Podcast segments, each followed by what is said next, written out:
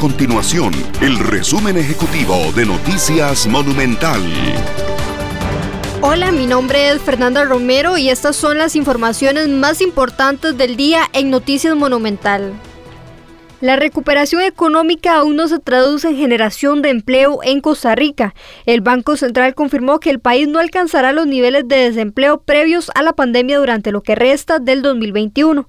Este lunes la institución mejoró la expectativa de crecimiento económico para el país, tanto para el cierre del 2021 como para el 2022. Se espera que este año el país crezca 5.4% del Producto Interno Bruto y no un 3.9% que se había estimado. El organismo de investigación judicial allanó 16 puntos en Alajuela este martes y detuvo a 14 personas sospechosas de integrar una banda criminal dedicada al tráfico de drogas y siete homicidios. Las diligencias se realizaron con colaboración de la fuerza pública. De momento no han podido ubicar a uno de los líderes de la organización de apellidos Venegas Castro. Estas y otras informaciones usted las puede encontrar en nuestro sitio web www.monumental.co.cr. Nuestro compromiso es mantener a Costa Rica informada.